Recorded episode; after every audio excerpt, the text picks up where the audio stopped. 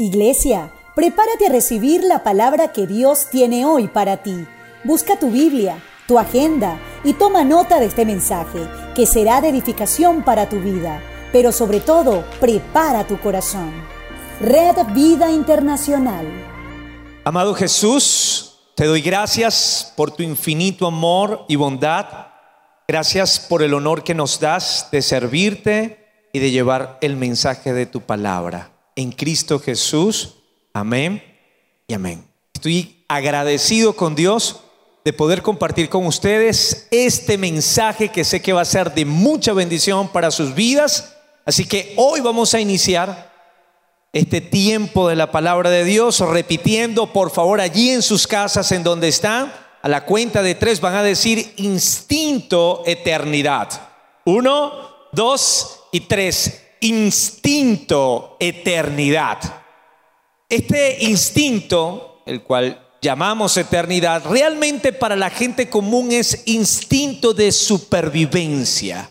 Todos los seres humanos nacemos con ciertos reflejos que nos permiten de una forma u otra zafarnos de aquellas circunstancias que pueden representar un riesgo para nuestras vidas.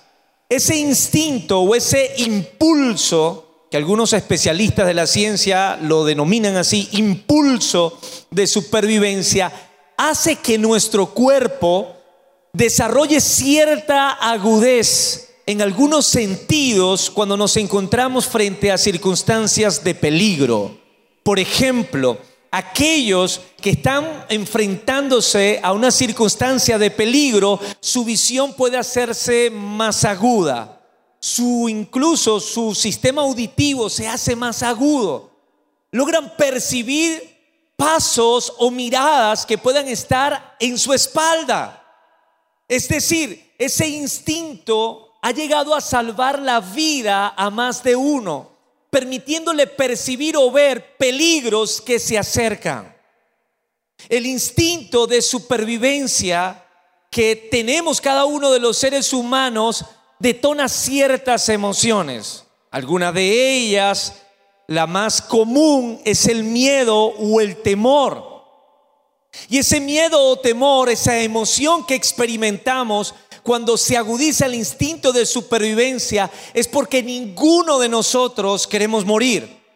Es decir, ese instinto de supervivencia nos hace sentir que no merecemos la muerte. Y es que quizás usted hoy pueda tener una enfermedad terminal. Es muy probable que se encuentre en cama padeciendo. Y aún teniendo todos los argumentos clínicos y médicos para poder justificar su muerte, usted no acepta la muerte. Hace unos días tuve la oportunidad de ir a visitar a una persona que se encuentra en una condición muy avanzada de deterioro. Tanto es así que esta persona que está en cama con un diagnóstico sumamente grave no podía hablar.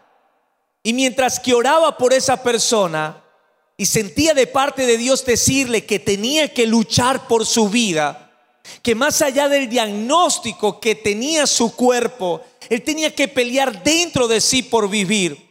Cuando lo miré a los ojos con un parpadear, sentí que él afirmaba las palabras que le decía y que dentro de su corazón él luchaba por permanecer con vida, aún teniendo todos los argumentos para poder justificar su muerte.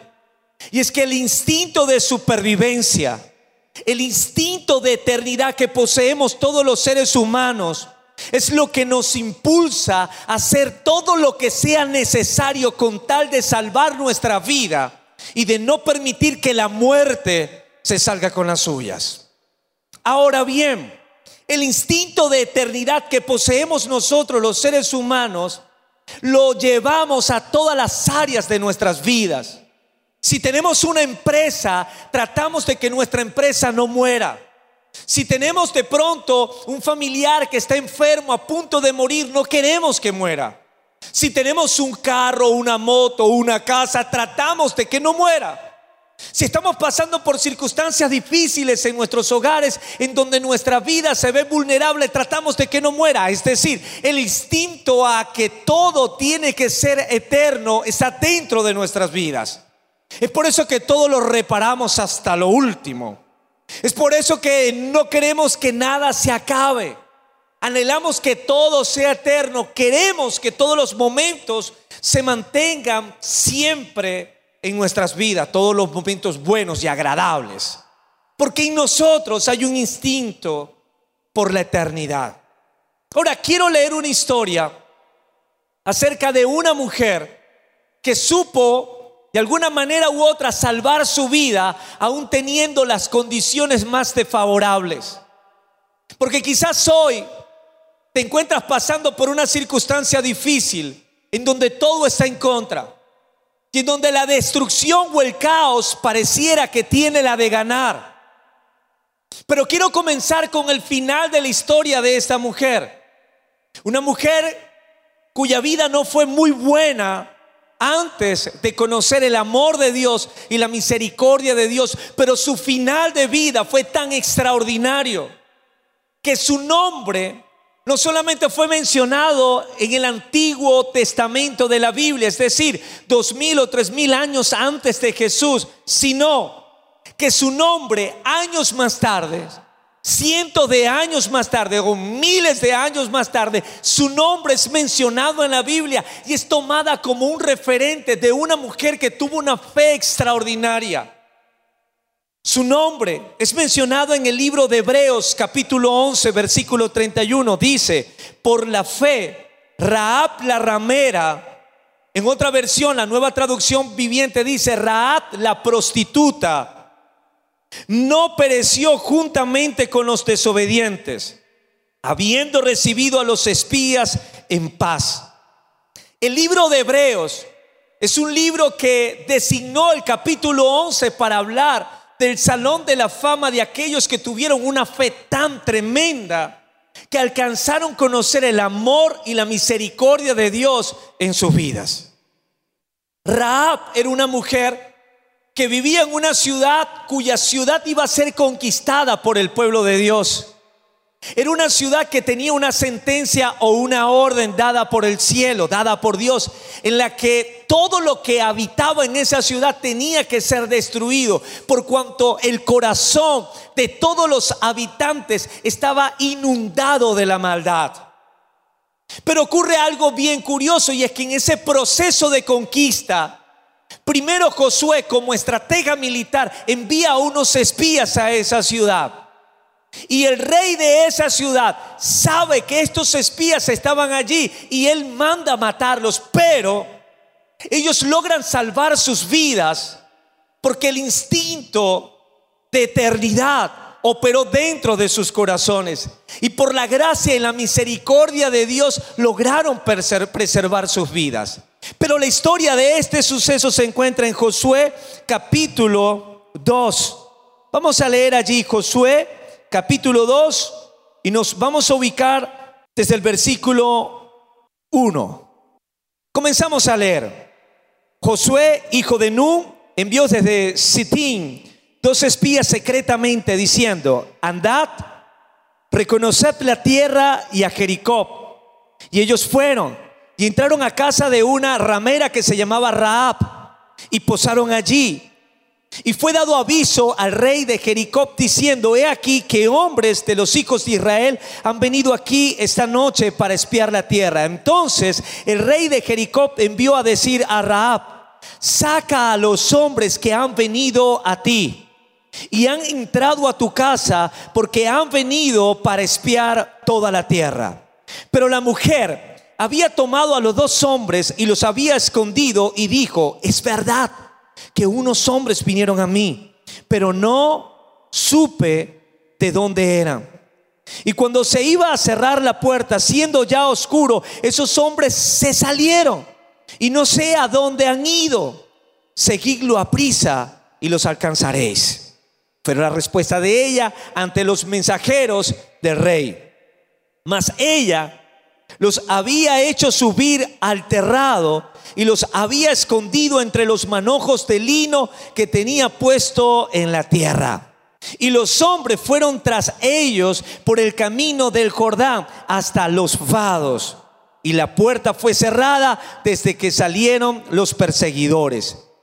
Antes de que ellos se durmiesen, ella subió al terrado y les dijo, sé que Jehová os ha dado esta tierra porque el temor de vosotros ha caído sobre nosotros y todos los moradores del país ya han desmayado por causa de vosotros. Fíjate que esta mujer, que no era una mujer de la buena vida, sino de la mala vida, tenía una casa que probablemente funcionaba como prostíbulo. Era una mujer que no tenía temor de Dios y que había tenido una vida pecadora. Esta mujer quizás en ningún momento pensó que merecía ser salvada por Dios. Quizás para ella lo mejor que podía merecer era la muerte. Y es que cuando vivimos una vida de pecado, una vida perdida y alejada de Dios, tenemos una plena conciencia de nuestra maldad y de nuestros actos a tal punto que si alguien nos predica de Jesús y nos habla de Dios, nuestra primera reacción es decir, lo siento, yo no merezco la salvación, yo no merezco el perdón de Dios. He sido demasiado malo o he sido demasiada mala como para merecer el perdón de Dios. Y nos acostumbramos al pecado y a la maldad y hacemos del pecado y de la maldad nuestro estilo de vida, creyendo que las consecuencias del pecado y de la maldad son las cosas que merecemos por nuestro estilo de vida y aprendemos a convivir como convive alguien con una espina en la planta de sus pies, con una tuna en la planta de sus pies. Aprendemos a caminar cojeando, incómodos, con dolor, pero lo aceptamos y lo hacemos parte de nuestra vida. Y en ningún momento consideramos como una opción el perdón y la misericordia de Dios. Volviendo nuestras vidas cada vez más malas y nuestros corazones cada vez más duros como de piedra. Sin embargo, sé que el aliento de Dios habita en nuestros corazones. Y que el asesino más despiadado o la persona más perversa o la prostituta que con más personas se haya acostado, dentro de sus vidas está el Espíritu de Dios, dentro de sus vidas está el aliento de Dios. Y ese Espíritu de Dios y ese aliento de Dios siempre va a activar dentro de nosotros el instinto de eternidad, el instinto de supervivencia. Y se activa cuando nuestras vidas están al borde del precipicio, a punto de perderse. Conozco a más de una persona que teniendo una vida llena de maldad y desordenada, nunca pensó en Dios. Pero siempre estando en cama, al borde de la muerte, teniendo una vida que corre peligro, ¿sabes qué es lo primero que hacen? Abren su corazón a Dios y le dicen a Dios, Dios te necesito, perdona mis pecados, me arrepiento de todo corazón. Incluso algunas personas cuestionan a estos que abren su corazón a Jesús después de haber sido muy malos. Incluso les dicen hipócritas porque después de haber hecho tanto daño, hoy abrieron su corazón a Jesús. Ahora no es que el malo es muy astuto y espera hasta el último momento para abrir su corazón a Jesús. No. Es que el instinto de eternidad, el deseo a no morir, aun cuando no tengan motivos para vivir, el deseo de no morir dentro de nuestros corazones nos abre el entendimiento, nos despierta el espíritu y nos lleva a entender que solamente en Dios hay salvación, que solamente en Dios hay sanidad, que solamente en Dios hay libertad y que solamente en Dios hay eternidad. Esta mujer confesó con sus labios que su corazón se había llenado de temor, que sabía que Dios había hecho grandes hazañas con tal de salvar a su pueblo y que la muerte para ellos era inminente. Incluso en el versículo 10 ella recitó todas las hazañas que Dios había hecho con Israel. Ella dice, porque hemos oído, tenemos temor, porque hemos oído que Jehová hizo secar las aguas del mar rojo delante de vosotros cuando salisteis de Egipto. Y lo que habéis hecho a los dos reyes de los amorreos que estaban al otro lado del Jordán, a Sehón, a Og, a los cuales habéis destruido, oyendo esto, han desmayado nuestros corazones ni ha quedado más aliento en hombre alguno por causa de vosotros, porque Jehová vuestro Dios es Dios arriba en los cielos y abajo en la tierra. Os ruego pues ahora que me juréis por Jehová, que como he hecho misericordia con vosotros, así la haréis vosotros con la casa de mi Padre, de lo cual me daréis una señal segura y que salvaréis la vida a mi padre y a mi madre, a mis hermanos y hermanas y a todo lo que es suyo, que libraréis nuestras vidas de la muerte. Ellos le respondieron, nuestra vida responderá por la vuestra. Si no denunciáis este asunto nuestro y cuando Jehová nos haya dado la tierra, nosotros haremos contigo misericordia y verdad. Entonces ella los hizo descender por una cuerda por la ventana, por, su, porque su casa estaba en el muro de la ciudad y ella vivía allí en el muro. Y les dijo, marchaos al monte para que los que fueron tras vosotros nos encuentren. Y estad escondido allí tres días hasta que los que os siguen hayan vuelto y después os iréis por vuestros caminos. Y ellos le dijeron, nosotros quedaremos libres de este juramento porque nos has juramentado.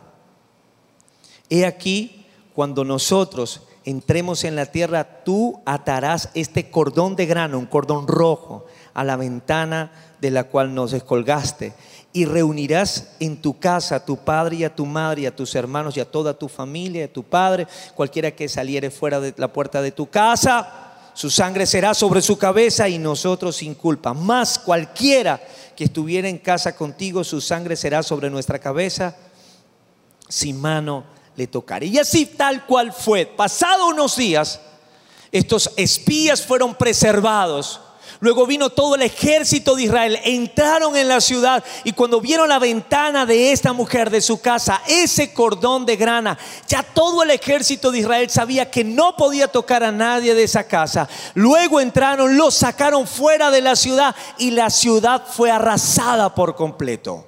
Moraleja del asunto, la vida de la mujer fue preservada. ¿Cómo alguien tan malo puede ser tener salvación, ser salvado de la muerte cuando vi una sentencia sobre ese lugar. Es que esta mujer a causa del temor entendió que el poder de la vida y de la muerte se encontraba solamente en la mano de Dios. Que cuando Dios desea dar vida o cuando en la voluntad de Dios está la muerte, no hay nada que pueda preservar a alguien que el dador de la vida es Dios y el único que puede arrebatarla es Dios, no hay otro. Pero el gran problema de nosotros, los seres humanos, es que realmente tenemos un instinto de supervivencia, pero vamos al lugar incorrecto, vamos a las personas incorrectas. Acudimos a altares, hacemos pactos con imágenes, con ídolos, con deidades que no pueden garantizarte la vida, pues ellos no te la dieron, te la dio fue Dios. Y el único que puede salvar hoy tu vida, preservarla de la muerte y de la destrucción, se llama Dios, el creador de los cielos y la tierra. Se llama Jesús, el Salvador, el Mesías. No importa qué tan malo pudiste haber sido. No importa qué tan mala vida pudiste haber tenido. Si tú eres una persona, un hombre, una mujer que hoy se arrepiente de sus caminos y que en medio de la circunstancia dice, Dios, estoy acabado no tengo opción. Yo solo sé que tú eres el único que puede salvarme y darme vida eterna. Vengo a ti, Dios. Y entregas tu vida a Jesús. ¿Sabes qué va a hacer Jesús? Va a salvar tu vida, va a salvar tu empresa, va a salvar tu familia, va a salvarte de toda tribulación o circunstancia que haya venido a tocar la puerta de tu casa. Dios no es hombre que mienta, ni hijo de hombre que se arrepienta. Quizás muchas personas te han prometido cosas y te han fallado, te han quedado muy mal y ya desconfías de todo. Quizás pactaste con imágenes, deidades paganas y lo que vino sobre tu vida después fue muerte y destrucción. Nunca llegó la prosperidad ni la bendición. Pero Dios, Dios es fiel, Dios es leal, Dios cumple sus promesas y lo que Dios ha prometido para tu vida, si vienes a Él, va a ser salvación, eternidad y bendición bajo cualquier circunstancia.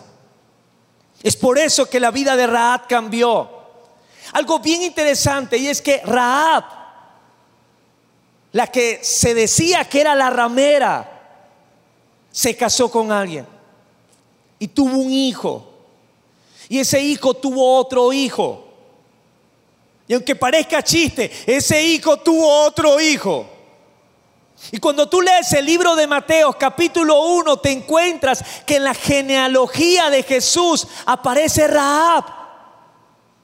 Es decir, se casó con un israelita, con un hebreo y tuvo familia.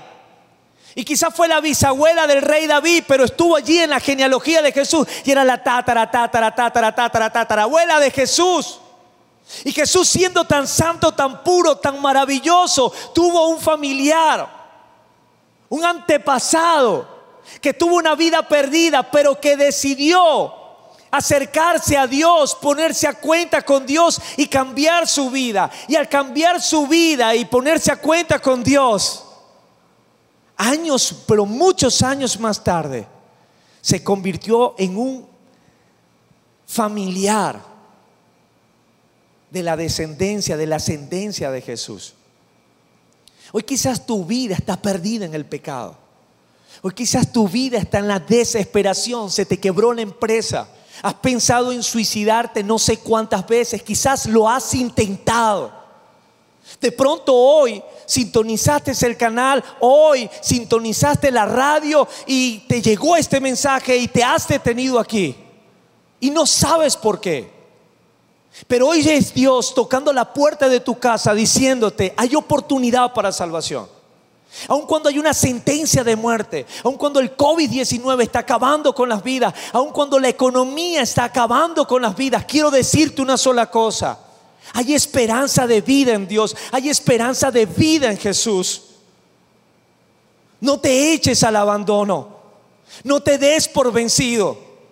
Porque si hoy Dios tocó tu puerta, fue para traer salvación y vida eterna sobre tu casa y sobre tu familia. La Biblia dice que juntamente con la tentación está la salida. Hay oportunidad. Confía en Dios, espera en Dios. Pero lo único que sí tenemos que hacer para que el instinto de eternidad realmente nos pueda salvar es depositar toda nuestra confianza en Dios.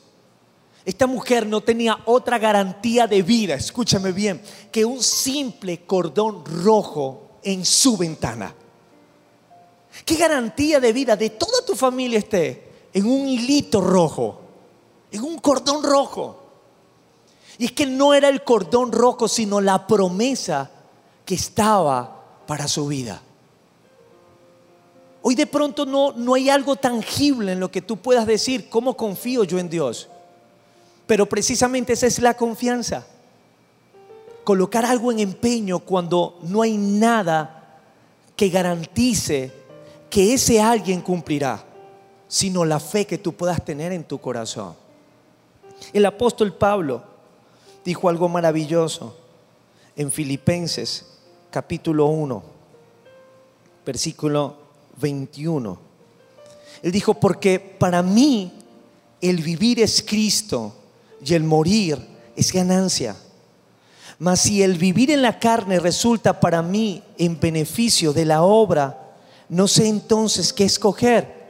Porque de ambas cosas estoy puesto en estrecho, teniendo deseo de partir y estar con Cristo, lo cual es muchísimo mejor, pero quedar en la carne es más necesario por causa de vosotros. El apóstol Pablo tenía una disyuntiva, si morir o vivir.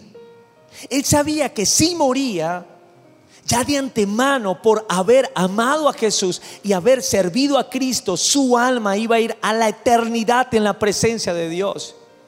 Pero para él, el vivir, la única condición de aceptarlo era cumpliendo el propósito de Dios. Y hoy tú tienes dos opciones. Una, simplemente confiar que vas a morir creyendo en Jesús y que te va a dar eternidad.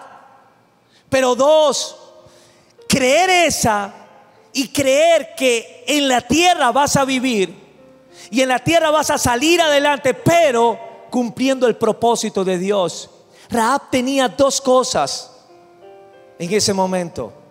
Y finalizo con esto. Lo primero, su vida fue preservada. Entró al pueblo de Dios. Entró al galardón de ser una mujer de fe. Bien. Tenía la salvación garantizada allí porque creyó. Pero no obstante a eso, ella seguía viviendo ahora. La pregunta es, ¿cómo iba a vivir? ¿Iba a seguir en el oficio? No, decidió tener una vida diferente. Se casó, tuvo familia, ordenó su vida y su descendencia fue otra. Su vida fue otra. Hoy tú tienes dos opciones o dejar que la muerte se apodere y gane la batalla que estás peleando. O que tu instinto de supervivencia, tu instinto de eternidad te lleve a Jesús, te lleve a Dios. Y que puedas decirle, Jesús, no tengo otra opción. Yo sé que he sido muy malo, muy mala, me arrepiento de mis pecados. Perdóname Jesús, pero te necesito, ayúdame. Yo no quiero morir de esta manera. Yo quiero llegar a tener eternidad. Porque si tan solo hicieras esa oración, quiero decirte algo, Jesús salvaría tu vida.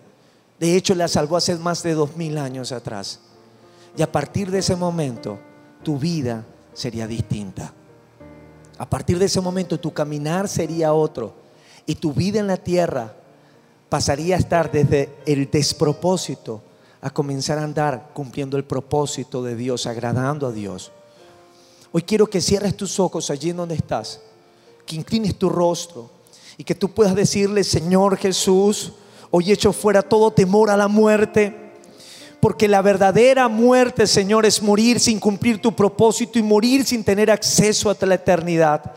Pero hoy, Señor, abro mi corazón a ti, Jesús. Me arrepiento de mis pecados. Hoy te pido que endereces mi camino, Señor, y que me permitas, Dios, tener una segunda oportunidad. Sé que fallé, sé que todo lo hice mal, pero hoy confío en ti, Jesús, que así como Raab fue restaurada, y es parte del galardón del salón de la fama de la fe. Tú restaurarás mi vida, enderezarás mi camino y tendré una vida conforme a tu diseño y propósito y te agradaré. A ti Jesús te doy toda la gloria, toda la honra y todo el honor. Hoy bendigo tu vida si este mensaje llegó a tu corazón y tocó tu vida, por favor ve a nuestras redes sociales. Ahí te puedes comunicar con nosotros y podremos ayudarte en este nuevo camino de la fe en Jesús.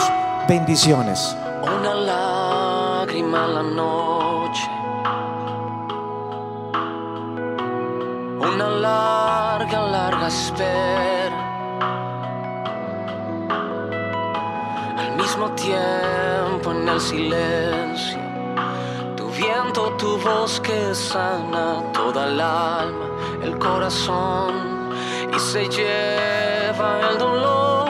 Tú eres mi fuente, tú eres mi Dios, mi sanador. Sopla, sopla el viento de tu amor.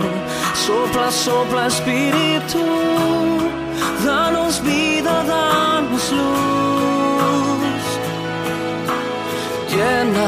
De esperanza el corazón y volver a comenzar y volver a respirar, volver a respirar.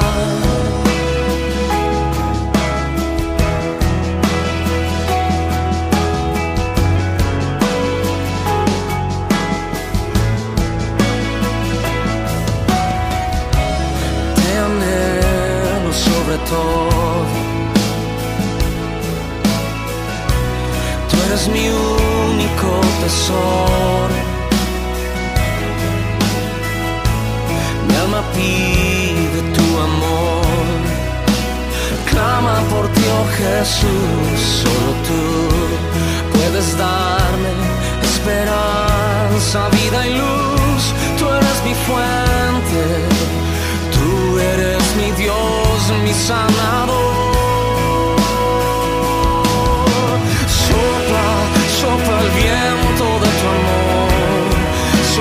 so